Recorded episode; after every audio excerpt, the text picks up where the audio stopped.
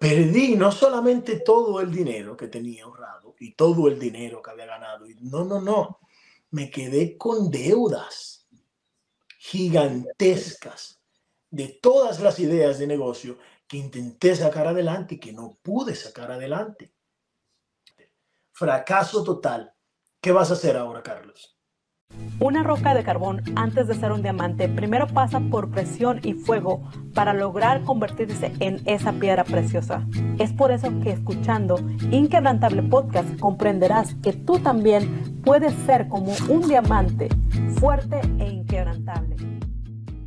Hola, ¿qué tal a todos? Bienvenidos a mi canal nuevamente. Mi nombre es Rocío Patricio. Gracias por estar aquí. Te agradezco infinitamente y te sugiero que te suscribas a mi canal para que no te pierdas próximas entrevistas. El día de hoy mi invitado es una persona que ante tener una pérdida significativa de lo más valioso de su vida, se supo superar, alcanzó un nivel profesional en donde a pesar de que podría decir que lo tenía todo, no se sentía en plenitud se encontró en el mundo del emprendimiento y aunque no ha sido fácil para él, hoy ama lo que hace exitosamente. Bienvenido Carlos Dixon, bienvenido a mi canal. Gracias por estar aquí. Hola, ¿qué tal, Rocío? Eh, la bienvenida la siento con mucho calor. Aprecio muchísimo estar aquí, de verdad que sí, para mí un honor eh, venir a esta entrevista y, y un honor más aún que me entrevistes tú. Gracias por estar aquí.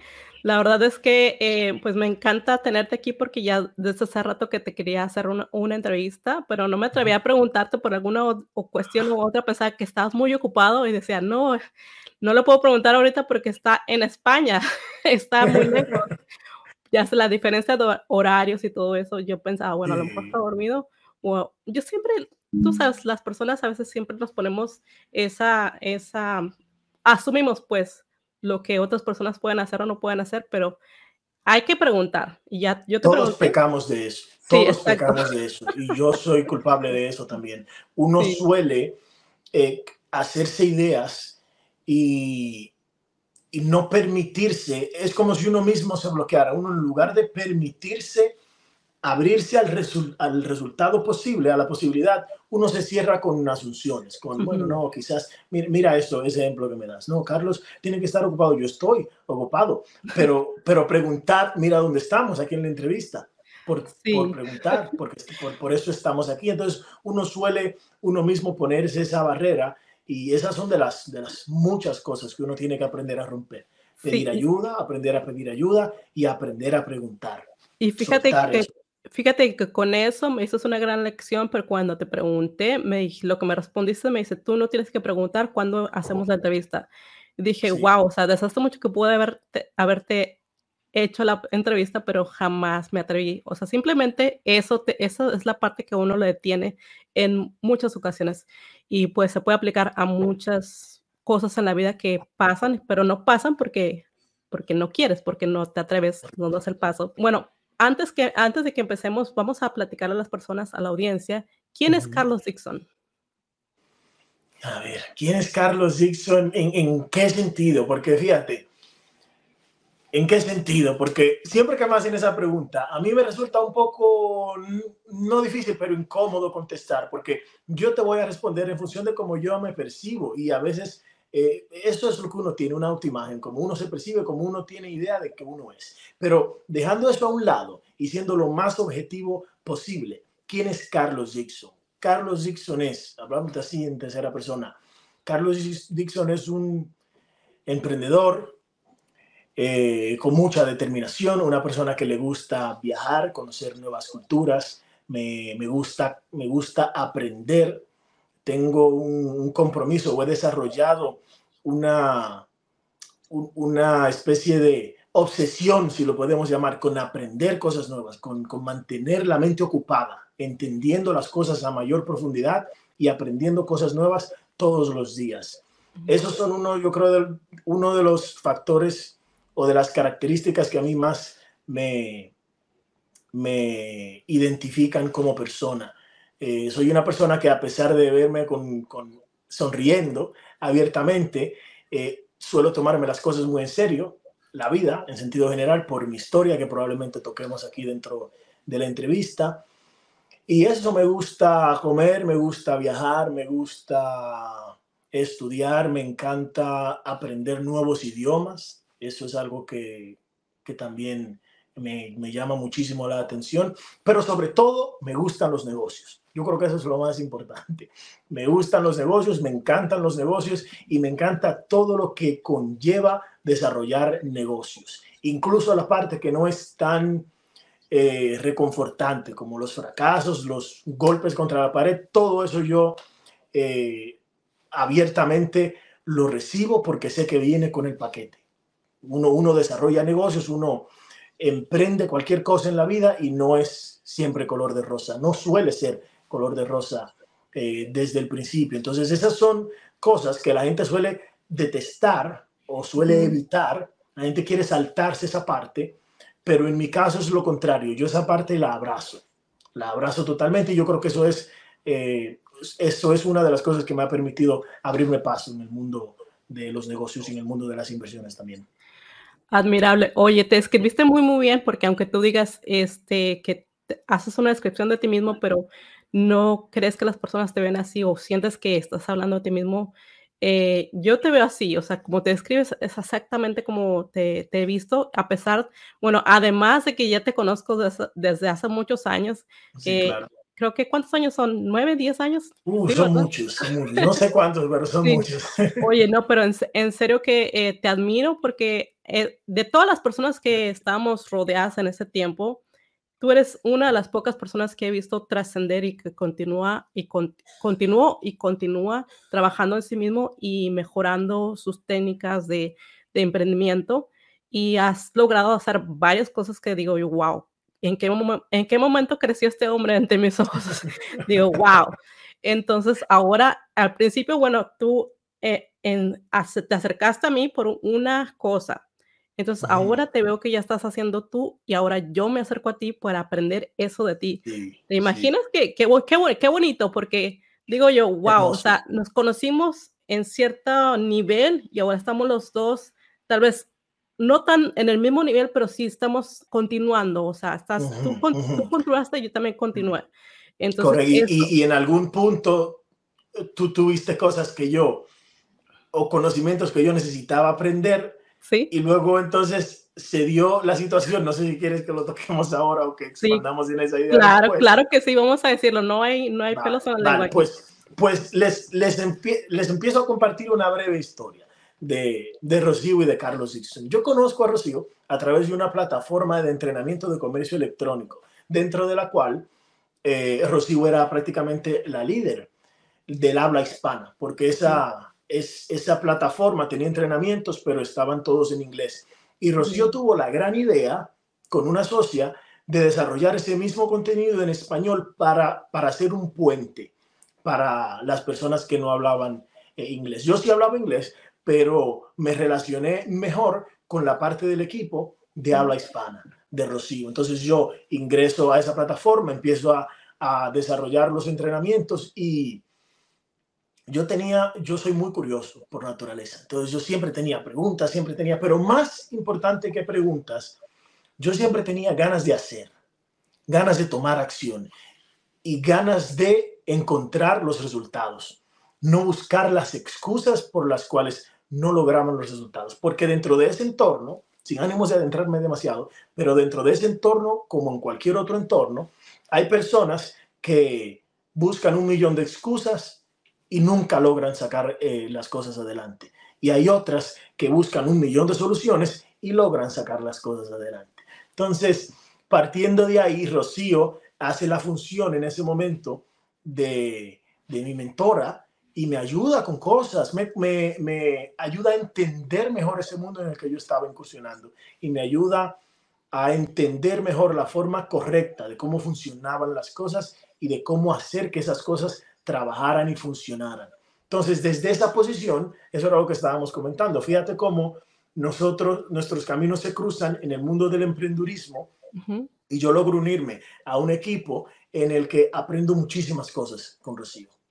Eh, eh, una de las cosas que aprendí también contigo en, dentro de esa plataforma fue es un aspecto un poco técnico, pero era una parte, una forma de automatizar el negocio que tenía Rocío, que a mí me parecía fenomenal, que me costó al principio aprender, pero que con esfuerzo, con dedicación y con la ayuda y con todos los videos que tenía Rocío allí en la plataforma, logré aprender y en ese punto Rocío fue mi mentora y me ayudó a incursionar en ese mundo, a entender todo mejor y, siempre, y fue una facilitadora en todo el sentido de la palabra.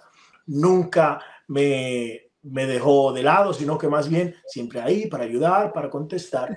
¿Y qué pasa? Que el tiempo pasa, yo me desarrollo en el comercio electrónico y luego empiezo a expandirme en otras áreas, a expandirme en otras áreas. Y en ese proceso de expansión de otras áreas, pasando por muchas más, llego al mundo de lo que son las inversiones, ¿no? De lo que es el trading, eh, concretamente hablando. Entonces, resulta que pasan los años y tiempo después, Rocío ve que estoy haciendo una publicación de algo de trading y le llama la atención y me dice, oye, Carlos, que yo siempre he visto eso, pero nunca he sabido ni por dónde empezar, no tengo ni idea. Y, y fíjate qué curiosidad. Yo precisamente estaba abriendo un grupo de mentoría. Oye, no, pero espérate, más bien era que te dije que no confiaba en las ah, personas que me trataban de reclutar. Entonces ahí fue donde dije, te vi a ti y dije, con él sí quiero aprender porque lo conozco, conozco tu nivel de ética, conozco tu manera de enseñar. Entonces ahí fue donde tú me invitaste a ese grupo y ahí iniciamos con esto del trading. Gracias por el aclarando. Sí, porque, porque en, en, la industria del trading hay muchas compañías y muchas personas que lo que se hacen es se, se dedican a reclutar, no a enseñar verdaderamente. Y es normal que uno tenga, perdón, que a uno se le salten las alarmas, porque uno ya tiene experiencia en este mundo y uno sabe que cuando una gente te hace tanto énfasis en en ven, únete a mí porque tal o cual cosa, eso probablemente eso que te quiere vender o eso que te quiere enseñar no sea tan bueno o no sea tan real como, como te lo quieren vender. Entonces, Rocío ve confianza en mí y yo recuerdo, ahora que lo mencionas, recuerdo decirte, es que esto no tiene nada que ver con buscar gente, esto es otra cosa. Entonces ahí como que te creo ese puente, tú lo cruzas y ese es el punto en el que estábamos hablando del cual estábamos hablando al principio de la entrevista. Es el punto en el que eh, de tú ser mi mentora en un punto de mi vida, pasan los años y entonces llega un punto en el que yo puedo agregar valor a la tuya por lo mucho que he crecido. Y con mucho cariño eh, iniciamos el curso, iniciamos ese, ese grupo, esa mentoría privada, y ahí aprendimos un montón de cosas y ahí yo pude agregar valor y ayudarte a entender mucho mejor ese mundo y a darte la introducción formal a ese mundo. Y de eso estábamos hablando, de cómo sí. la vida pone a uno en esa posición. No se trata de que tú estás más, de que yo estoy más, no. Se trata de, de, formar una especie de sinergia. y, y qué bueno, fíjate, eso engrana con todo. Porque fíjate cómo en algún momento eh, yo te sirvo de, tú me sirves de puente a mí para el comercio electrónico, yo te sirvo de puente a ti para el trading. Y entonces aquí volvemos a, vuelven a converger las cosas en el podcast. Porque yo estoy haciendo un podcast y entonces tú me invitas y para mí un honor, te lo dije desde que me escribiste, te dije, no tienes ni que preguntarme, para mí un honor participar en este podcast con una persona a quien admiro mucho y respeto muchísimo y con quien comparto parte de mi historia también. Creo que eso es lo bonito de, de hacer esto, de emprender, pero con cariño y con, con mucha claridad y honestidad, porque eh, como tú dices, muchas personas entran al mundo de los negocios y nada más les preocupa el dinero, no les preocupa a las personas. Si te preocupas más por las personas, te preocupas más por su crecimiento, es, va a ser sí o sí vas a tener éxito tú, porque simplemente lo hiciste, por, con amor y con cariño y con ganas de ayudar a otras personas, no tanto por ver tu bolsillo o tu cuenta bancaria, sino por, por ayudar a los demás. Creo que ese fue como que, ese ha sido desde un principio la razón por la cual yo decidí, y junto con mi compañera Ofi, eh, decidimos hacer esa traducción de ese entrenamiento de comercio electrónico porque vimos la necesidad y vimos cómo nos estaba afectando de manera positiva a nuestras vidas y dijimos, hay que ponerlo ahí, ah, hay que, hay que, hay que compartirlo con los demás, pero obviamente como tú mencionaste ya estaba en inglés y nosotros como acción, no fue como algo planeado, sino fue algo acción eh, imperfecta. Eso fue, esa es la palabra correcta.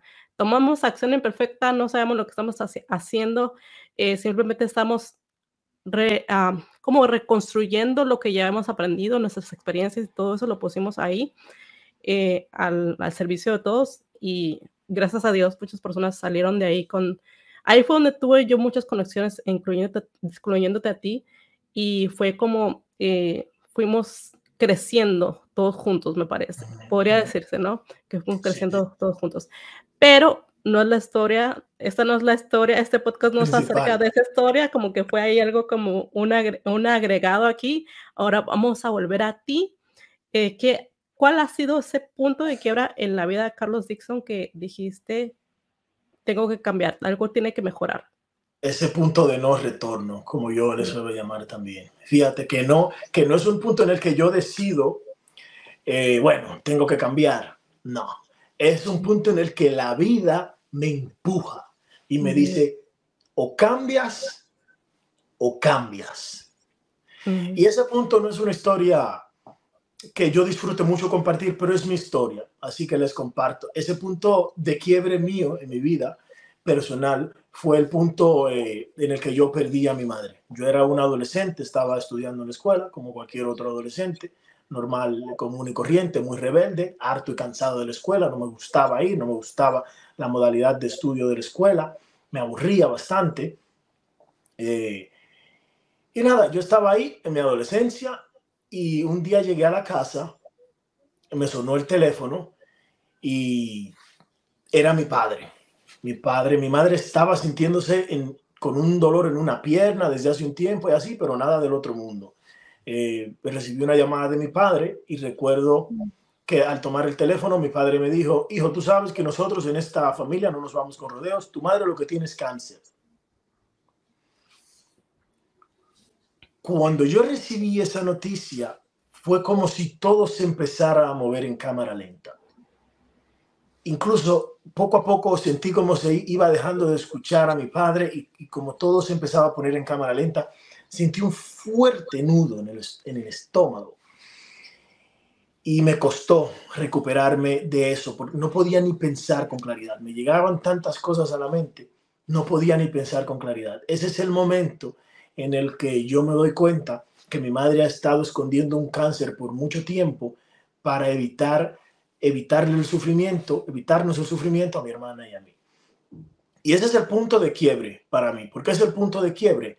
Porque tres meses después, la madre con la que había vivido toda mi vida fallece y yo me quedo prácticamente solo, siendo un adolescente. Y es, es muy doloroso recordar eso porque nada te prepara para eso uno puede tener toda la educación del mundo, uno puede estar lo más eh, resignado con la muerte que uno quiera, o incluso puede ser una enfermedad terminal, como el caso de mi madre, pero nada te prepara para ese día en el que esa persona fallece.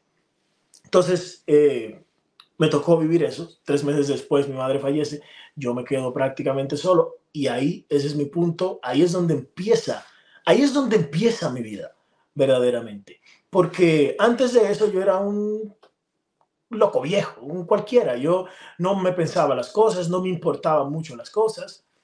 Y yo vivía siguiendo la corriente normal. A mí no me preocupaba nada. ¿Qué me va a preocupar? Si llego a mi casa y mi madre siempre tiene un plato de comida en la mesa, tengo agua que tomar, tengo agua con la que bañarme.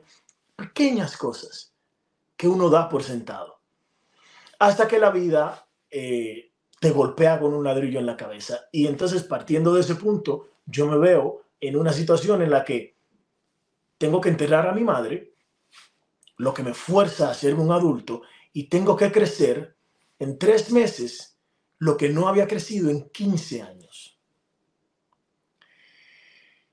Pasa eso, pasa el entierro de mi madre y entonces ahí yo me empiezo a encontrar de frente con la realidad, con la vida ahí yo me doy cuenta de que la comida no se, no se hace sola, ahí yo me doy cuenta de que el dinero no crece en árboles y ahí me doy cuenta de que uno tiene eh, que encontrar la forma de hacer dinero. Yo creo que, mira, aquí dentro de esta entrevista, internalizando un poco, saco esto, yo creo que ese es uno de los puntos de mi vida en los que yo me doy cuenta lo importante que es tener dinero. No se trata del dinero, no se trata del dinero, que la gente a veces se confunde. Incluso si, si hablan conmigo pueden confundirse porque a mí me gusta mucho el tema del dinero, pero, pero no es el dinero como tal. Es el dinero como una herramienta para permitirse uno, por lo menos, vivir dignamente. No necesariamente comprar un Bugatti ni un Lamborghini, por lo menos tener, tener las cosas básicas cubiertas y no estar preocupándose por, por ese tipo de cosas, tener acceso a una vida digna. Entonces, ese es el momento en el que la vida me choca de frente y ahí tengo yo que buscar la manera, empiezo a buscar eh, formas, eh, eh, consigo formas de, de trabajar y de empezar a conseguir dinero para juntar dinero, para pagarme los estudios, para encaminarme prácticamente, porque yo no estaba encaminado, yo no tenía un plan, ni, ni me interesaba tener un plan, y la vida me forzó, no necesariamente a planificar todo, pero por lo menos a tomar una dirección. Entonces ese es el punto en donde, en donde mi vida quiebra y en donde yo empiezo prácticamente a, a pensar por mí mismo y a, y a buscar una mejor vida por mis propios medios. Oye, qué admirable, la verdad, este, no cualquiera no cualquiera hace eso. Muchas personas, especialmente jóvenes, ah, lamentablemente se van por otro rumbo. Se van por las drogas, por el alcoholismo, por el pandillerismo. Mira, yo te puedo eh, decir sin ánimos de interrumpirte. Quien me conoce sabe dónde yo nací, sabe dónde yo vivía. En ocasiones yo regreso eh, allá, a ese pequeño pueblo, y es sorprendente para mí ver como personas con las que yo jugaba en mi niñez hoy están muertas o enterradas profundamente en las drogas. Hay un caso, hay un caso de un chico con el que yo solía jugar eh, en, el barrio que, que da pena, sale, sale, se para en las casas de cambio a pedir dinero para, para alimentar el, el vicio de las drogas que tiene. Y Cualquiera podría estar en esa situación, eso no es tampoco de recriminarlo, cualquiera. Uno elige tomar caminos diferentes, pero no es tan fácil. Lo que pasa es que no es tan fácil decidir irse contra corriente. ¿Por qué te digo esto? Porque yo en mi adolescencia, yo, esa etapa de mi vida era una etapa para estar en la escuela, conociendo chicas, aprendiendo a bailar, yendo a discotecas, emborrachándome de alcohol y viviendo la vida loca mientras tanto pero esa parte de mi vida yo la tuve que saltar. Yo no tenía tiempo. O sea, poniéndote un poco en situación, yo no, yo no concibía la idea de irme a, bailar en una discoteca ni a emborracharme si yo no sabía si iba a poder comer al otro día.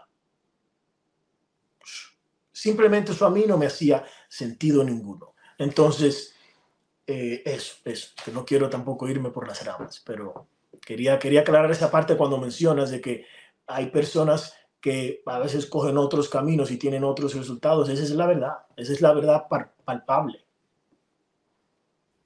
Sí, eh, tienes razón. Y de hecho, por eso estaba mencionando esa parte, porque quiero preguntarte qué te impulsó a tomar una decisión diferente para salir y no caer en eso, en ese lado negativo, sino irte para arriba, porque te fuiste para arriba porque no te quedó otra opción o te, la vida te forzó, pero también qué fue lo que te impulsó a decidir o tomar la decisión correcta en, en cada momento, ¿no?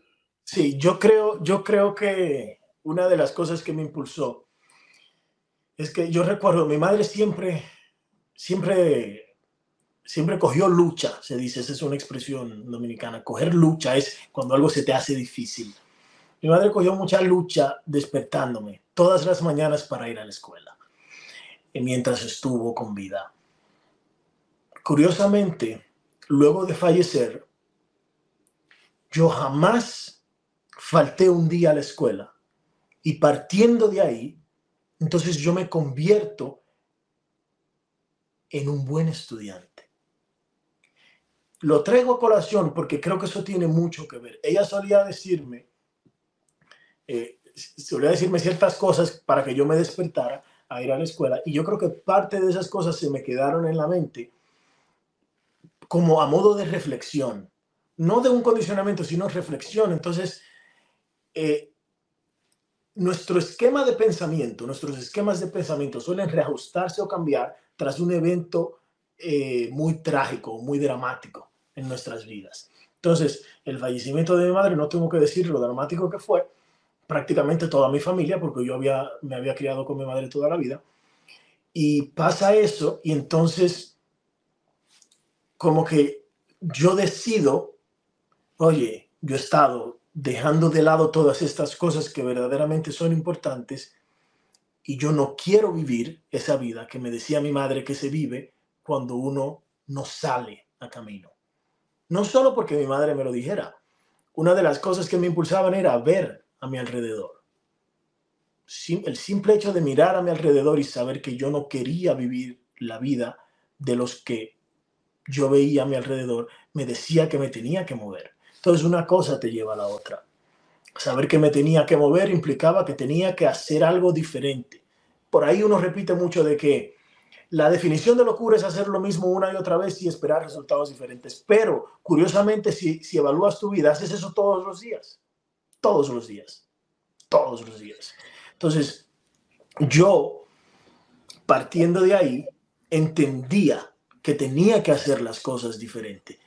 Y entonces de cierto modo, las cosas se te hacen un poco más fácil porque ya tú sabes que si todo el mundo está yendo en una dirección, tú tienes que por lo menos considerar la otra dirección. Y fue prácticamente lo que hice yo ya, ya luego de sentir el impulso de cambiar. Ok, necesito cambiar, pero ¿cómo lo voy a hacer? Tengo que hacer cosas diferentes. Y la gente no está estudiando, la gente no le importa eso.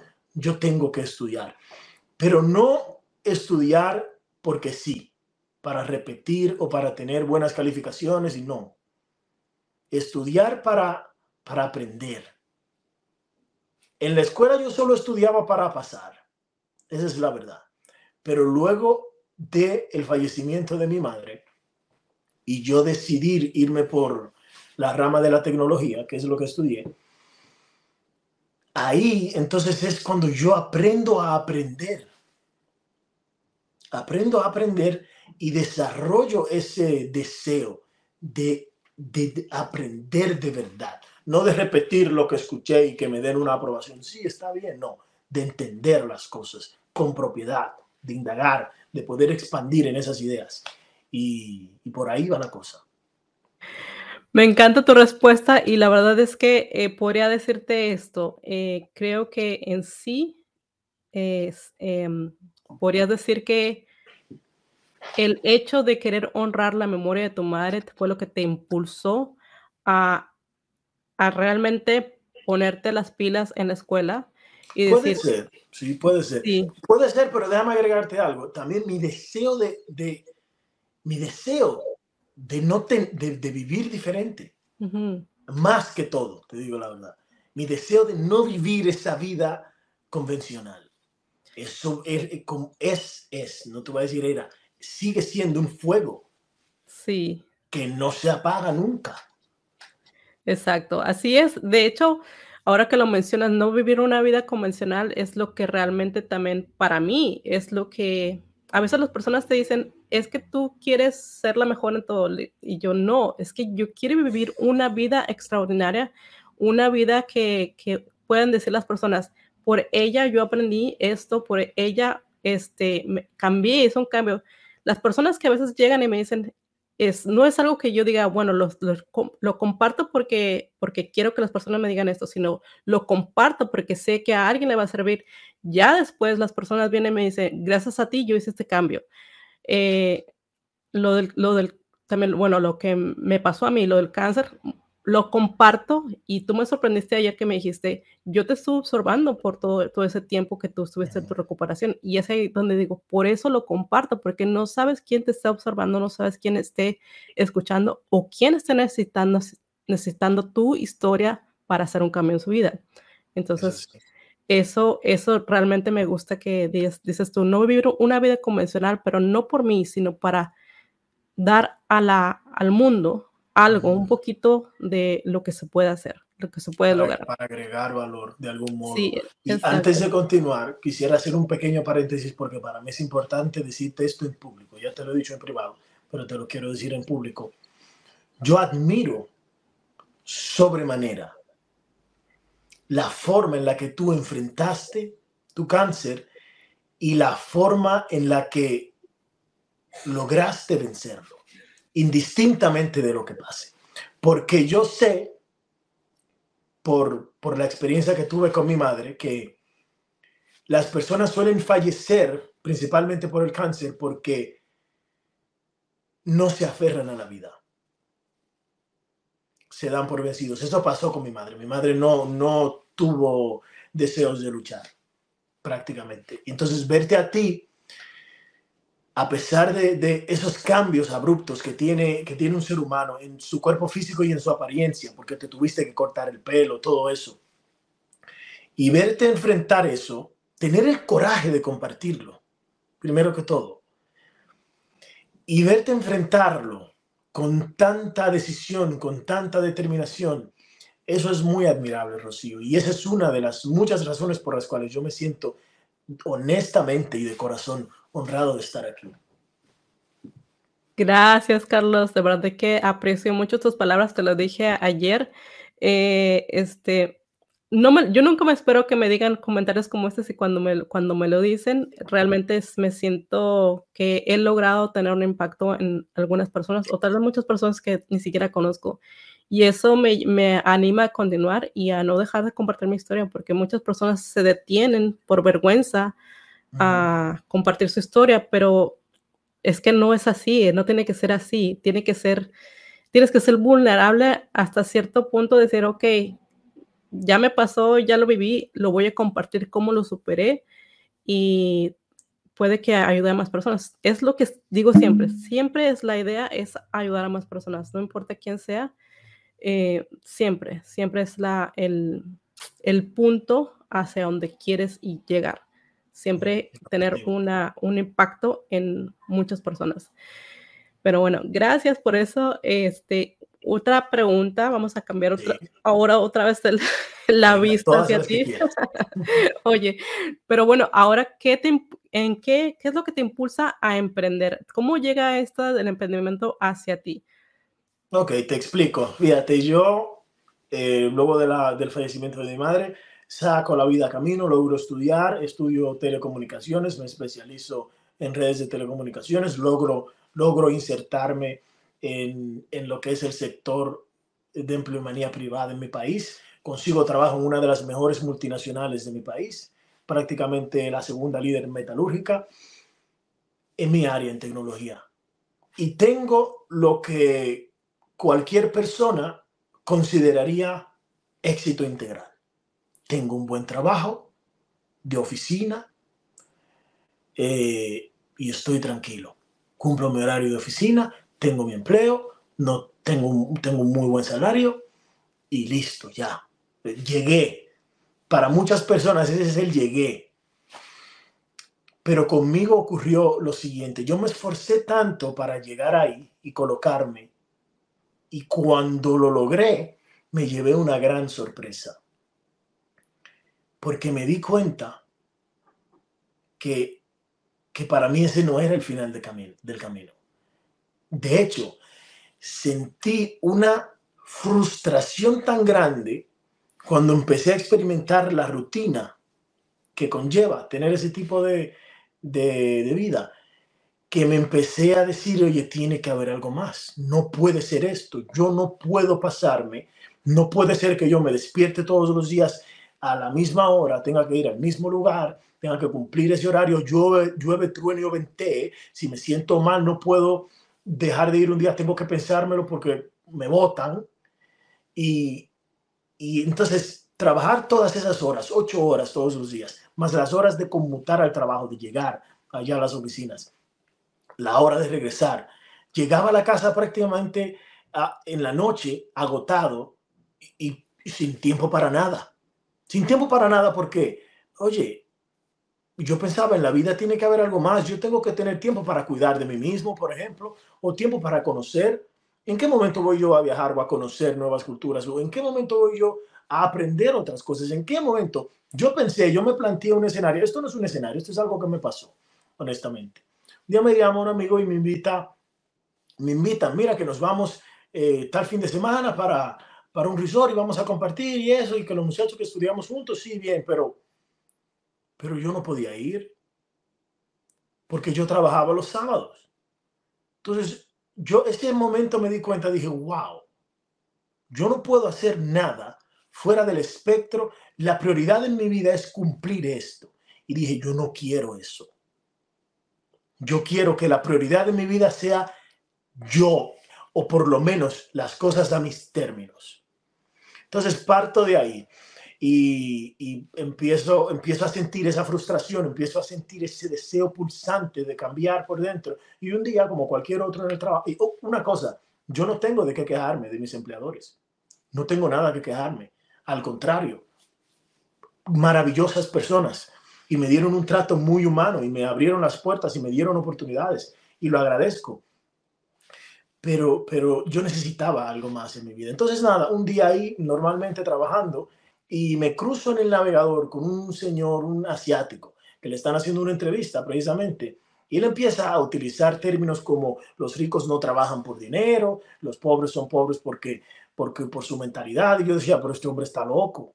¿Cómo es posible eso? Si uno es pobre porque el gobierno tiene la culpa, porque esto no sirve, bla, bla, bla, bla. Yo con mi mentalidad de víctima, a pesar de... Entonces, con esa mentalidad de víctima, porque me chocó, me sentí aludido cuando ese hombre estaba, eh, estuvo, empezó a hablar así.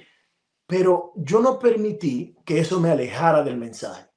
Eso yo, yo lo considero interferencia. Cuando alguien dice algo que te choca, pero entonces tú por eso ya anulas todo lo demás. Eso es interferencia. Yo a pesar de ello, dije, déjame buscar más.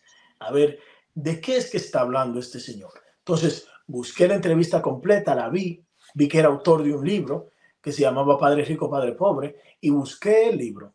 En internet había una especie de fragmento del libro. Yo me leí un par de páginas y fue tan interesante lo que empecé a ver que saliendo del trabajo ese mismo día fui directamente a la librería y fui a buscar ese libro, Padre Rico, Padre Pobre, pero no estaba. Entonces me llevé otro que se llamaba El cuadrante del flujo de dinero. Ese era para ti. Ese era para ti. Ese era para ti. El libro te encontró a ti. Afortunada, aquí lo tengo todavía el libro. O sea, lo conservo. Eh, el mismo libro que compré, lo conservo de todos esos años. Eh, resulta que en ese libro había un resumen de la historia de Padre Rico, Padre Pobre, pero habían aspectos más técnicos. Y eso era lo que yo necesitaba, entender mejor el mundo del dinero. Pues leo ese libro y ese libro me transforma la mentalidad. Jamás, jamás, jamás en la vida yo he pensado igual. O sea, date cuenta, yo jamás en la vida he pensado igual luego de haber leído ese libro. Entonces yo empiezo a transformar mi vida, me doy cuenta de dónde estoy, leyendo el libro entiendo hacia dónde quiero ir, entiendo lo que tengo que hacer para llegar allí, pero también entiendo que hay que tener mucho coraje, porque pasar de un lado, del lado de, de tengo un trabajo seguro, abandonar todo eso, no es tan sencillo. Entonces yo me armo de mucho coraje y tomo la decisión de hacer a un lado mi comodidad mi buen puesto de trabajo, mis buenos compañeros, mi buen ambiente, todo por buscar lo que yo, lo que mi corazón anhelaba, que era libertad, que, sigue siendo libertad, pero que era libertad, no era dinero. No vaya a pensarse la gente que, a mí lo que me llamaba la atención era ver sumas, eh, sumas importantes de dinero, no. Yo, el valor fundamental que me impulsa y me inserta a mí en los negocios es la libertad. ¿Libertad de qué? libertad de poder elegir, incluso mis dificultades. Mm. Porque sí, a veces la gente dice, bueno, tú tienes libertad, pero que si, si, te vas al mundo de los negocios y la pasas mal, te va a ir mal, bla, bla, bla, vas a tener que... Sí, sí, sí. Pero créeme, créeme, que te lo digo por experiencia, no es lo mismo enfrentar una situación crítica que llega porque sí o que se te impone a enfrentar una situación crítica que tú elegiste enfrentar. Y yo creo que eso fueron uno, eso, esa, esa fueron una de las cosas que me permitieron a mí eh, poder, eh, poder sostenerme, poder mantenerme, porque yo dejé el trabajo, yo abandoné todo eso. Recuerdo que el día en el que me iba, uno de mis compañeros, eh, siempre lo, lo, menciono cuando cuento mi historia, si en algún momento escucha podcast, espero que un caluroso saludo para él. Se llama Rafael Mercedes. Recuerdo que Rafael, me, éramos compañeros y solíamos almorzar siempre juntos. Y recuerdo que Rafael me miró y se le estaban saltando las lágrimas. Me conmovió mucho porque no se le saltaban las lágrimas por cobarde, por ñoño, no, sino porque yo sé que al tener un aprecio genuino hacia mi persona, a él le preocupaba desde su perspectiva de empleado lo que me podía pasar viéndome sin un empleo. Y agradezco mucho ese esto, todavía lo atesoro en mi corazón. Y recuerdo estrecharle la mano mirarle a los ojos y decirle con una sonrisa dibujada de oreja a oreja, yo voy a estar bien. Mm. Eso no era terapia. Sí. Yo, ese yo voy a estar bien, que a veces la gente no entiende, yo voy a estar bien no es, a mí no me va a ir mal, ni yo no voy a fracasar. Ese yo voy a estar bien es de yo voy a estar bien. No importa lo que suceda, porque voy a estar en el camino que yo he elegido estar. Oye, qué curioso. Déjame, déjame una pausa porque qué curioso. Yo, yo conozco ese sentimiento, voy a estar bien, aunque no, realmente no hay nada físicamente en, en puerta que digas tú, voy a estar bien, pero porque tú lo sabes, lo sabes, lo sientes en tu corazón y porque te conoces a ti mismo, ahí es donde tú empiezas a conocerte a ti mismo y es donde dices tú, esa es la confianza que tienes en tu persona y la confianza que debes de tener como emprendedor. Y también otra cosa que me gustó que mencionaste, que lo quiero mencionar ahorita, eh, fue esa parte del libro. Yo también, yo no leía nada, no te miento, tendría como 26, 27 años eh, cuando empecé a emprender, o antes de empezar a emprender, y no, no te leía un libro. Yo también me encontré un libro, el, pero no, el libro me mm. encontró a mí. ¿Sabes por qué? Porque ese libro estaba metido entre los libros de, para bebé. Yo estaba buscando libros para buscar a, eh, enseñarle algo a mi hijo y ese libro eh, estaba entre los libros de, bebé. Y ese libro era Una mente millonaria. Entonces, es como tú mencionas eso del libro, que te encontraste el libro del, cuadrante de Kiyosaki, digo yo, eso estaba ahí, ahí esperándote a ti. Por eso te digo que tú no encontraste el libro, el libro te encontró a ti. Y me encanta que, que esas pequeñas coincidencias que tenemos en la vida nos ha llevado, ha llevado a estar aquí en, el, en este momento de ahora. Bueno, continúa. Bueno, no, continuando. Yo, eh, tras despedirme de mi compañero, eh, salgo del trabajo y ¿qué crees que pasó? Me embarco en el mundo de los negocios tradicionales y me fue súper bien. Me hice millonario en dos meses, me fue fenomenal. No, el camino fue, el camino fue muy incómodo. Lejos de eso, yo fracasé totalmente. Perdí no solamente todo el dinero que tenía ahorrado y todo el dinero que había ganado. No, no, no. Me quedé con deudas gigantescas de todas las ideas de negocio que intenté sacar adelante y que no pude sacar adelante. Comparto esto porque la gente se vuela, como te decía en, ocasiones mm. anteriores, la gente se salta esta parte. Sí, no, y no, no, no, no, no. Esta es la parte que tú tienes que abrazar, porque aquí es donde se pone a prueba el carácter. Fracaso total. ¿Qué vas a hacer ahora, Carlos? Voy de vuelta, me busco otro trabajo, sí, sigo, ya, bueno, y los negocios no funcionan y la vida no sirve. No, no, yo tenía o esa opción o seguir adelante. Y yo seguí adelante. yo decidí avanzar, no darme por vencido y tras mucha prueba y error, en un momento muy crítico de mi vida, empiezo, empiezo a considerar apalancarme del Internet. Y entonces en ese momento es en el que llego al comercio electrónico. Y aquí es donde todas las piezas empiezan a engranar y aquí es donde yo construyo mi primer negocio exitoso que estalla, que vende más de 300 mil dólares en su primer año, en su primer año de éxito, porque todo fue primero un proceso de aprendizaje. Y tú fuiste testigo de eso. Sí. Porque yo recuerdo que en el grupo que teníamos en Facebook, si todavía está ese grupo, por ahí tienen que estar los pantallazos. cuando llegué a los primeros 10 mil, que los publiqué, y luego los, los 15, y así, y ya luego estaba muy ocupado como para ponerme a compartir cosas, pero eh, la vida cambió ahí, la vida cambió. Y para mucha gente eso fue un golpe de suerte, para mucha gente eso era inexplicable. ¿Pero por qué? Porque mucha gente no entiende la ley de la acumulación. ¿Cuál es la ley de la acumulación? Es esa ley que a la cual la vida obedece de forma extraña en ocasiones en las que en la que yo acumulé en esta en este sentido concreto, yo acumulé tanto fracaso. Yo acumulé tanta tanta incomodidad que al final el no darme por vencido y el dirigir mis, mis esfuerzos en el sentido correcto me permitió cosechar una semilla de recompensa no igual, sino muchísimo mayor. Yo llegado a ese punto, pagué todas mis deudas, eso fue lo primero que hice. Entonces ya empecé a vivir una vida totalmente diferente.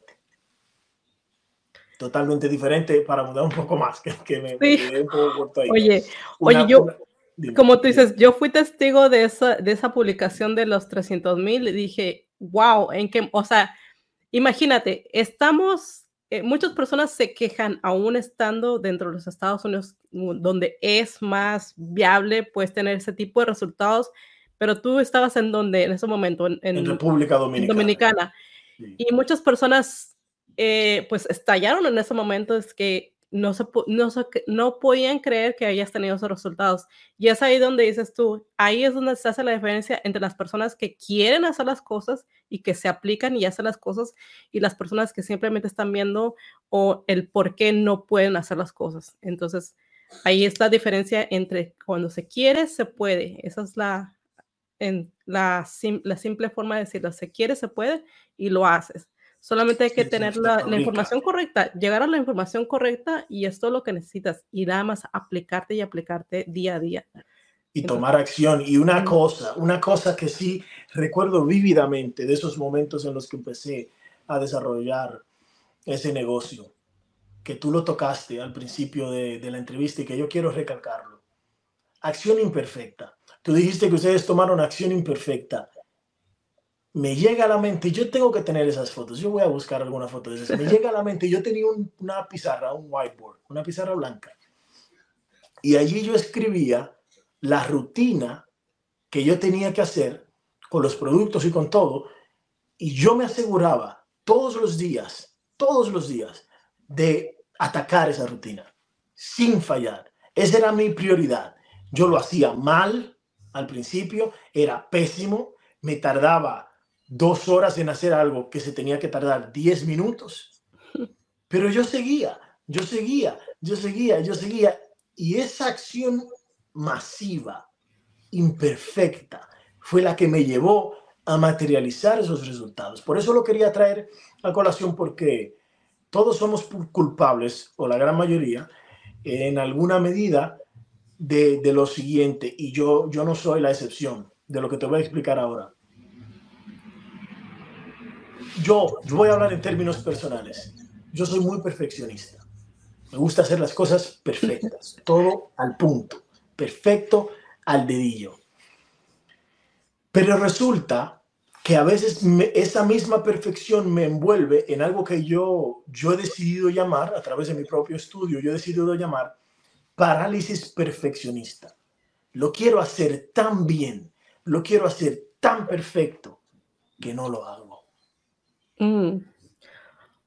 Y allí, y allí radica, yo creo que una, una, un gran tip que se lleven todos los que están viendo esta entrevista. No importa dónde estés, no importa si, si te va a salir, espera que te salgan mal las cosas al principio, pero hazlo, hazlo y hazlo, porque uno no va a llegar a ese nivel de excelencia que uno quiere llegar si uno primero no, no aprende a aceptar de que no lo va a hacer tan bien al principio, de que va a ser malo al principio. eso hay que aceptarlo. Y yo, en ese momento, te digo la verdad, yo tenía una urgencia, un nivel de urgencia tan elevado que a mí no me importaba, ni siquiera, si lo hacía bien o mal, a mí no me interesaba. Yo lo que quería era hacerlo, punto. Salió mal, no me importa.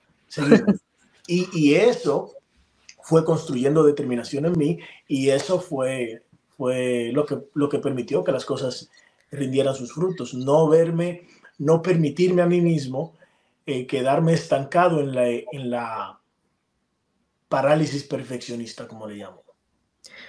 Wow, esto, estuvo eso como una, una piedra, una piedra en la cabeza para muchas personas, me imagino yo.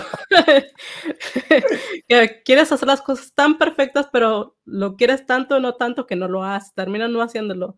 Me cayó eso como te digo, como una piedra en la cabeza. Pero bueno, está muy interesante lo que me estás platicando. Todo esto, en verdad que ha sido como... Y siempre te había querido preguntar cuál era tu, tu, técnica, cuál fue tu... Pero ahora lo entiendo todo mejor porque lo hemos vivido. O sea, tú por tu parte, yo por mi parte. Y, y es, es bonito, es impresionante cómo a veces empiezas tú a salirte tal vez de, de esa técnica o esa, ese aprendizaje, que has tenido y luego de repente empiezas a fallar, a fallar, a fallar y otra vez te frustras y te das cuenta que tienes que volver al principio. O sea, es un momento donde dices, ah, tengo que volver a hacer al principio y empezar de nuevo, pero con, en diferente área. O sea, esto es algo que se puede llevar a diferentes áreas de tu vida y siempre nos estamos quebrando la cabeza, la fórmula es la misma a todas las áreas de la vida, a todas las áreas de la vida. Y, eso, no sé si tienes otra pregunta que hacerme, pero de paso te puedo, te, te, puedo, o sea, podemos usar esto como puente para decirte hacia dónde se siguió encaminando mi vida, partiendo de allí. Sí, sí, dale. Bien, muy bien, porque fíjate, pasa todo eso, el negocio explota bien, me va súper bien, maravilloso, sí, pero, pero las cosas empiezan a cambiar los negocios son dinámicos. El que, el mm. que se piensa, los empleados tienen este problema cuando entran al mundo de los negocios. Se piensan que el, que el negocio me está dando 10 mil, 20 mil dólares, lo que sea que me esté dando, mil dólares, lo que tú quieras. Y se creen que eso es un sueldo. Y que mientras yo le dedique esta cantidad de tiempo al mes y me va, no, no, no, los negocios tienen la particularidad de que pueden estallar y darte ganancias enormes y del mismo modo implosionar.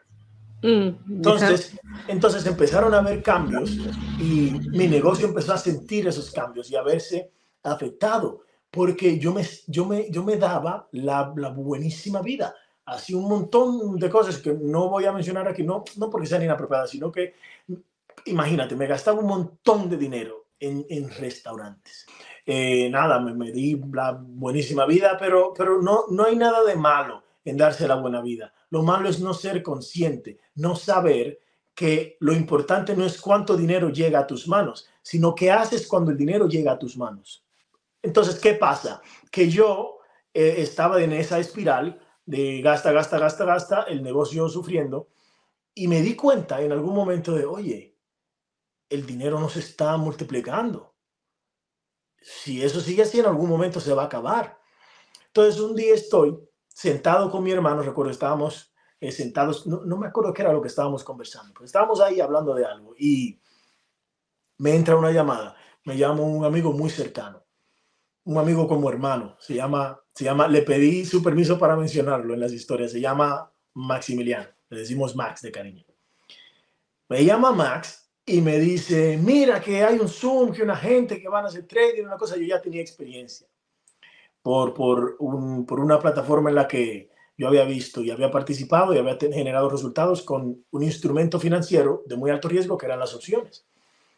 Y él me insistió, me insistió, me insistió. Yo dije, mira, eso es gratis, está bien ya, déjame entrar. Entonces entro al Zoom, ahí en el Zoom veo una pantalla con muchísimas rayas y muchísimo, y, un verde y un rojo y una cosa. No entendía muy bien lo que estaba pasando ahí. Pero había un señor, un señor no muy mayor, que lo escuché decir, con, compra en el euro USD, algo así, el euro USD, algo del, del euro contra el dólar, dijo. Y unos minutos después escuché un sonido y escuché al señor que dijo, hemos ganado 200 dólares ese momento, cuando yo escuché eso, fue como si algo dentro de mí hizo clic. Porque yo dije, espera, espera, espera, párate un momento, párate un momento. Tú me estás diciendo a mí que, que si yo compro cuando, eso, cuando esas líneas se mueven verdes hacia arriba, yo gano dinero. Dinero de verdad en la computadora, desde cualquier parte del mundo, sin vender productos, sin reclutar gente. ¡Pum! Eso me estalló la mente. Entonces, me estalla la mente con esa idea. Digo, mira, mira, mira, para, para para. Yo ya tenía cierta experiencia, pero yo como que no había tenido la perspectiva total de esto del trading. Entonces ahí es donde yo me involucro en el mundo del trading, pero yo no me involucré con el objetivo de, esto es algo que, que poca gente sabe, yo no me involucré con el, con el objetivo de venir, dominar esto y hacerme el mejor, no, no, no, no mi amigo puede corroborar la historia. Yo le dije, oye, yo no quiero aprender nada, yo lo que quiero es que me digan cuándo entrar. que me digan cuándo entrar, que me digan cuándo salir, listo. Y él me dijo, sí, sí, vale, bien, bien. Pero resulta que cuando yo, yo saco mi tarjeta, pago el dinero que había que pagar para ingresar eh, a la academia, entonces me, me topo con, con la sorpresa de que en la academia no se me enseña a analizar sino, mm. sino a buscar gente. Mm, entonces, sí, dime, dime, me ibas a decir. Chasco, chasco, te llevaste un chasco. Que yo ya tenía experiencia en el network marketing, que yo conozco el tipo de industria que es, pero, pero, dije, es que yo no tengo ánimos de esto, yo no quiero invitar, yo no quiero invitar a mi hermano que entre en ningún lugar, yo quiero entrar yo. Entonces al final decidí salirme de eso e irme por mi propia cuenta y empezar a estudiar. Entonces ahí es cuando estudio, de, mi parte y, curiosamente empiezo a experimentar algo parecido a lo que había experimentado anteriormente porque era malísimo determinando el próximo movimiento del mercado, malísimo, malo, malo, o sea, no tenía bases, yo creía que tenía bases sólidas, pero era muy malo, se me hacía muy difícil anticiparme.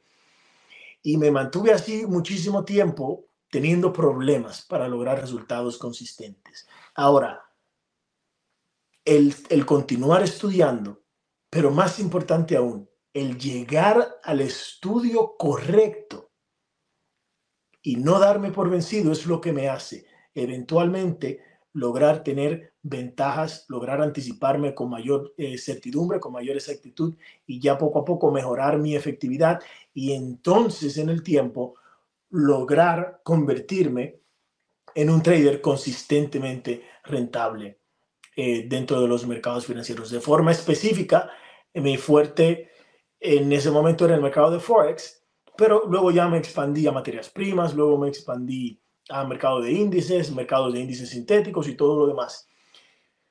Pero, pero, ¿qué es, qué es lo que yo quiero compartirte con, con relación a esta parte?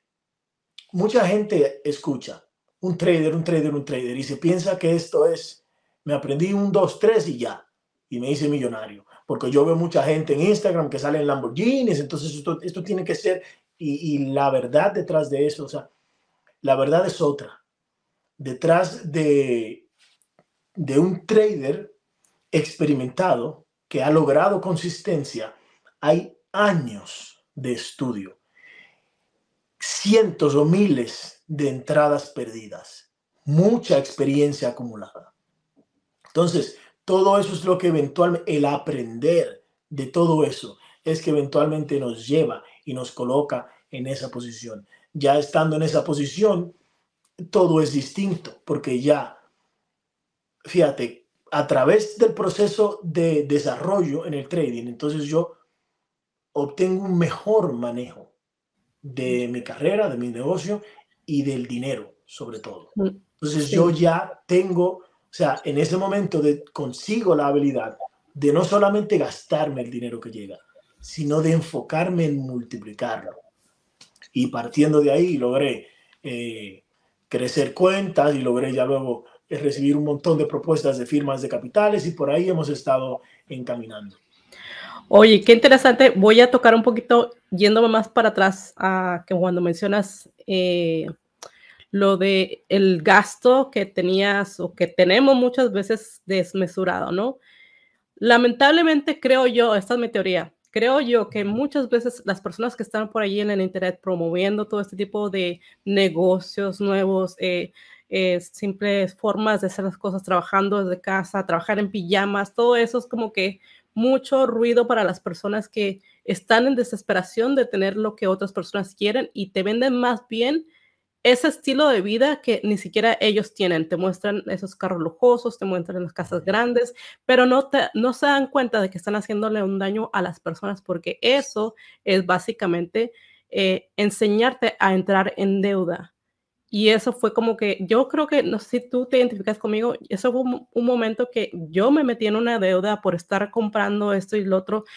Ellos, eh, eh, eso es lo que te promueven, comprar cosas materiales, no tanto cambiar tu vida o mejorar tu vida o tener ese estilo de vida eh, organizadamente. Claro, sí puedes tener todos esos lujos y todo lo que quieras, pero primero tienes que aprender a organizar tus finanzas y llegar a ese punto donde dices, ya me puedo dar el lujo de tener un, un Lamborghini, por ejemplo. Entonces, todo eso, lamentablemente, no sé si lo hagan, bueno, no creo que lo hagan en, en, con, con, el afán de hacer que las personas se endeuden, pero yo creo que esa no es la forma en que tú tengas que, o que las personas que están promoviendo este tipo de estilo de vida deban de hacerlo. Eso está mal. Eh, y muchas veces lo empiezan haciendo eso, pero con los jóvenes.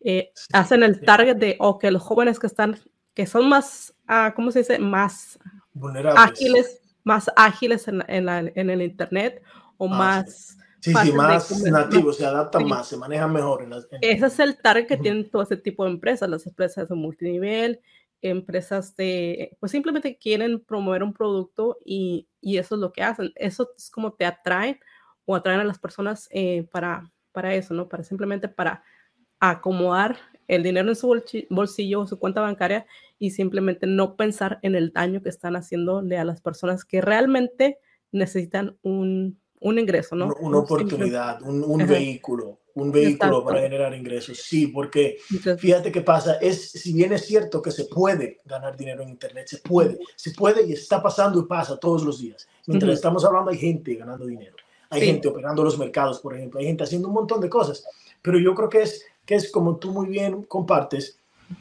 intentar no hacer una promoción engañosa, sino más bien promover lo, lo que de verdad es importante. Vale, yo tengo lo que quiero, lo que sea que yo tengo, pero lo importante es que esos resultados se pueden lograr, pero no es de forma, no es un 1, 2, 3 y adiós, y no es en dos semanas. Esa parte es la parte que se tiene que compartir más, entender, hacer, ayudar a la gente a entender de que es un proceso, porque de esa forma tú puedes, no, no se te hace daño.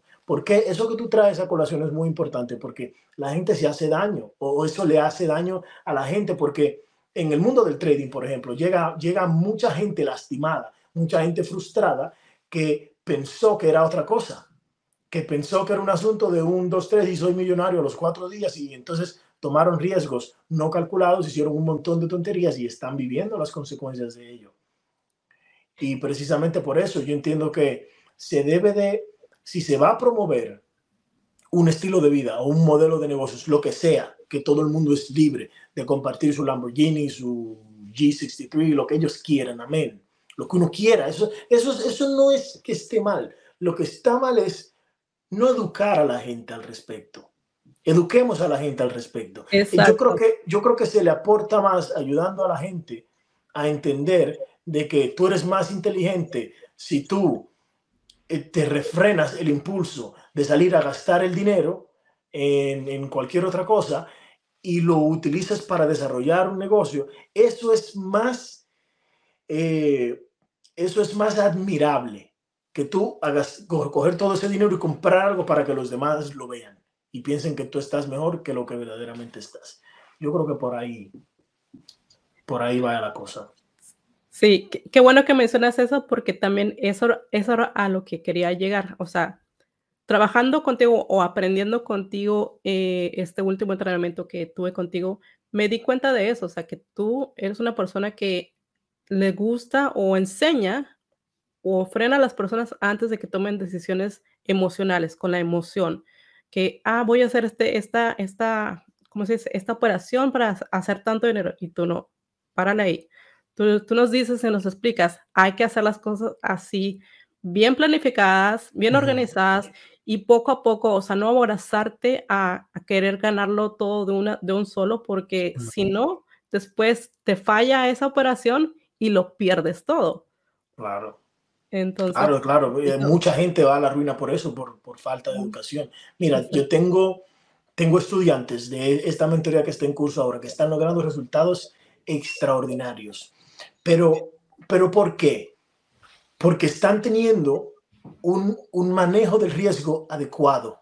No están haciendo estupideces que, que, venden por ahí. No, no, no, no. Están aplicando conceptos que verdaderamente funcionan, pero lo están haciendo con escrúpulos. Y, y tengo un estudiante, un caso de un estudiante que está operando en su cuenta demo de demostración, que mucha gente se quiere apresurar a operar en una cuenta real. Él está operando en su cuenta demo, pero está teniendo resultados muy sustanciales, pero, pero lo más importante, de forma consistente. De igual forma, tengo otros estudiantes que ya empezaron a operar su cuenta real. Uno que me envió una captura hace, hace dos días ejecutó su primera operación en una cuenta real y fue una tremenda operación, muy ganadora. Un recorrido un 1 a 3 a favor, una operación muy bonita. Pero ¿qué es lo que, por qué traigo esto a colación? Porque una persona que se inserta en este mundo puede lograr tener resultados, pero no los va a tener con la prisa, con con el ataque que esa persona quiere. No puedes entrar al mundo de las inversiones, trading o cualquier tipo de negocio en general, pensando o con la prisa de que necesito comprar, necesito pagar la casa el mes que viene. No, no, no, no, no. Principalmente en el mundo de las inversiones. Porque una cosa es darle duro a un negocio a ver qué pasa, hacer muchas presentaciones. Otra cosa es arriesgar. por eso es importante ser muy medido muy centrado y tener la educación correcta en el trading. Porque cuando tú abres una operación, tú estás arriesgando directamente. Y ese riesgo hay que mantenerlo bajo control, pero sobre todo calculado. Para que en caso de eso no te destruya la cuenta, no te destruya la vida, sino que más bien sea un pequeño peldaño para continuar eh, acercándote más a lo que son las ganancias. Muy bien, Carlos. Bueno, creo que ya has aclarado muchos puntos de lo que es o lo que no es hacer emprendimiento y hacer inversiones. Ahora, una pregunta que también puedes hacer una aclaración. ¿Cuál es un mito en el cual tú crees que las personas eh, creen que es, es una cosa que tú quieras desmentir acerca de ese, ya sea del emprendimiento o de las inversiones? ¿Cuál es un mito que quieras desmentir? Bien, un mito que quiero desmentir. A ver, este mito, hay, hay, tantos mitos, hay tantas mentiras repetidas por ahí afuera, en el mundo del emprendimiento y en el mundo del trading por igual, ¿no? Pero en el, en el trading, bueno, en el, en el mundo del emprendimiento podemos señalar precisamente lo que estábamos hablando. No existe un atajo, no hay caminos rápidos. Eso no existe. Lo que existe es estrategia, o sea, avance estratégico y acción imperfecta. Pensar, bueno, esto no es un mito, sino más bien una, una, bueno, una, una idea, una idea que se hace la gente, de pensar que cuando yo sepa todo lo que tengo que saber, entonces yo voy a empezar a actuar. Como decíamos, eso te va a poner en un estado de, de parálisis perfeccionista que no te va a poder llegar a la verdad. ¿Cuál es la verdad? Que para tener para ser bueno, primero hay que estar dispuesto a ser malo en algo. Y eso es en el mundo de los negocios, pero también viene a ser un mito que vamos a romper el día de hoy en el mundo del trading. Se puede llegar a ser un trader consistentemente rentable, eso es posible, Pero para llegar allí primero tienes, número uno, que entender que el primer lugar donde tienes que invertir es aquí, en ti mismo, en tu mente. Y segundo, que se puede crear carrera, pero primero hay que estar dispuesto a ser malo al principio. A tragarte esa pastilla de me equivoqué, de lo estoy haciendo mal, de no entiendo lo que está pasando. Necesito ayuda, necesito mentoría, necesito educarme mejor para eventualmente ser bueno o medianamente ahí más o menos y ya luego hacerte bueno y ya luego hacer de esto una carrera. Porque el trading es una carrera. Yo creo que ya hay segundo mito y lo dejamos hasta ahí. El trading no es una moda. El trading no es algo que yo voy a hacer eh, un par de semanas, dos días a ver cómo me va. Es una carrera. Y así como usted tiene cuando va a la universidad a prepararse para ser abogado, doctor, ingeniero, lo que sea, necesita estudiar una carrera, de igual forma el trading hay que estudiarlo y estudiarlo de forma correcta y estudiarlo bien y dedicarle tiempo para poder ser un profesional en este mundo. Excelente respuesta, me encantó. Bueno, ¿dónde pueden conectar contigo las personas que quieran aprender acerca de ti y acerca del trading? En las personas que quieran eh, entrar en contacto conmigo me pueden encontrar en Instagram como IAM Carlos con K. IAM con K. Eh, también me pueden encontrar en Facebook de igual forma, IAM Carlos Dixon. Y en qué otro lugar pueden entrar a carlosdixon.com también, D-I-K-S-O-N, carlosdixon.com. Y si quieren entrar en contacto o, o fíjate, yo les, yo les voy a dar algo a los que están viendo tu podcast el día de hoy. Yo tengo un entrenamiento especial que le vamos a dar totalmente gratis a los que participen en tu podcast, que son siete pasos para una sesión de análisis altamente efectiva. Es un entrenamiento totalmente gratis, no hay que sacar ni un solo centavo. Es totalmente gratis. Para que tu audiencia pueda acceder a ese entrenamiento, tiene que ir a la página www.educateidomina.com. Educate y domina es el eslogan de mi, de mi comunidad de traders, de la comunidad dentro de la cual yo ofrezco mentorías y todo ese tipo de servicios. Entonces, yo he preparado este entrenamiento gratuito, sáquenle el mayor provecho posible. Es educate y domina todo junto.com. Educateydomina.com, entras ahí, te registras en la clase totalmente gratis y te aseguro que ahí vas a tener una presentación. El entrenamiento dura unos 20-30 minutos, pero es un entrenamiento de alto valor que te va a ayudar a, si ya tienes experiencia, mejorar lo que ya estás haciendo y si eres totalmente nuevo, tener una idea mucho más clara de cómo aproximarte al mercado desde, desde una perspectiva profesional. Wow, gracias por esa, ese regalo. Me encanta el que hayas hecho eso porque así muchas personas se van a beneficiar con tu entrenamiento y pues voy a asegurarme de tener toda esa información debajo de este video para que ustedes la puedan tomar ahí y contacten con Carlos para que se iluminen como lo hice yo, porque te digo que yo, cuando yo inicié o antes de que yo me, atreviera a preguntarle a Carlos, oye, ¿qué estás haciendo?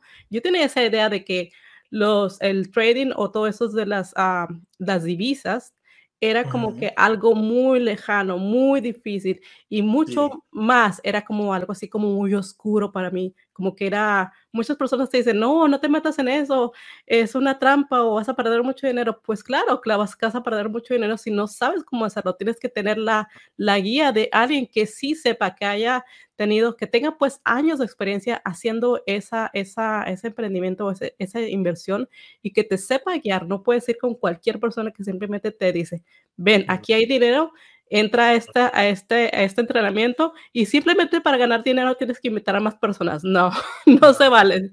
Es a, busques una persona como Carlos, que es un experto o no sé si te, te puedas decir, te haces llamar experto, pero yo creo que, que sí. No yo me hago llamar Yo digo, que sí eres experto, Pero, pero domino la materia, que es lo importante. Así y es. Tengo los resultados, que yo creo que es una de las cosas que más me gusta de esta carrera del trading, es que eh, no necesitas un título.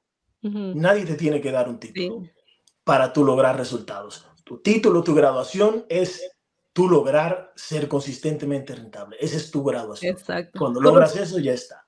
Tus resultados son, son tu título, ¿verdad? E, exactamente. Sí, sí, exactamente. Oye, bueno, última pregunta para finalizar este podcast y esto es con referencia al, al, al tema de mi podcast. ¿Cómo describirías tú a una persona que es inquebrantable?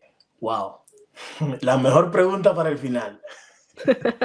¿Cómo describiría yo una persona que es inquebrantable? Inquebrantable es una persona que enfrenta todo lo que le pasa en la vida, sea bueno o no tan bueno, o en ocasiones muy malo, sin jamás perder el entusiasmo y saber que toda apariencia de dificultad trae consigo la semilla de una recompensa igual o mayor. La mejor respuesta que te puedo dar. Ya, no, no me preguntes nada más. Perfecto, perfecto. Excelente respuesta. Gracias, Carlos, por estar aquí. En serio que está, estoy tan emocionada o estuve tan emocionada desde el principio de tenerte aquí y sigo emocionada de poder compartir esta entrevista con las demás personas por el resto del, el, para siempre, ¿no? Porque esto se va a quedar en mi canal y ese canal se queda ahí para siempre, 24 horas al día, 7 días a la semana. Y pues muchas personas van a tener la oportunidad de conocerte y, y, saber lo que es el trading. Si quieren hacerlo, contactarte. Sí, claro. va a ser una bendición para todos ellos y pues te agradezco que hayas tomado tu tiempo, de tu valioso tiempo para estar aquí conmigo en esta entrevista. Yo te agradezco a ti por la invitación, Rocío, te agradezco a ti por la invitación de todo corazón. Para mí un honor eh, venir, compartir este momento contigo, responder las preguntas que tengas y a través de ti, de tu canal y de este gran trabajo que estás haciendo en este, en este podcast, llegar a mucha gente e intentar agregar valor a esa gente con las experiencias que uno ha tenido ¿Para qué? Para que todos sepan que no importa dónde estés, no importa lo que te pase, pueden ver tu ejemplo y seguir adelante. Gracias, gracias, por estar aquí. Para mí, no me canso de decirte que es un honor porque es de verdad un honor. El honor es mío, el honor es, mutuo. Vale, pues y la admiración es mutua también. Oye, bueno, ¿alguna, ¿algún mensaje final que quieras decirle a la audiencia antes de irnos? Bueno, el mensaje final sería que, a ver, que no tengan miedo a intentar cosas nuevas en la vida, no tengas miedo a reinventarte nunca. Hay muchas cosas en las que quizás estás pensando eh, incursionar o involucrarte y te da miedo no ser tan bueno al principio, te da miedo fallar, te da miedo lo que te va a decir la familia, te da miedo lo que te va a decir la gente, te da miedo la opinión sesgada que se va a crear tu esposo, tu esposo, te da miedo un montón de cosas. Quiero decirte que la vida es tuya. La vida es tuya. Y como tú decidas vivirla, es 100% tu responsabilidad. No culpes los factores externos. Hazte cargo tú. Empieza a decidir tú y empieza a tener el coraje de abrazar todas las consecuencias que vengan con tus decisiones y de vivir la vida que tú quieres y que mereces vivir verdaderamente. No la que has estado viviendo pensando en los demás o preocupándote demasiado por lo que los demás piensen de ti. Wow, gran mensaje. Gracias por ese gran mensaje. Bueno, gracias a todos por estar aquí. Esta fue la entrevista con Carlos Dixon, la mentalidad de un emprendedor. Nos vemos en la próxima entrevista. Chao.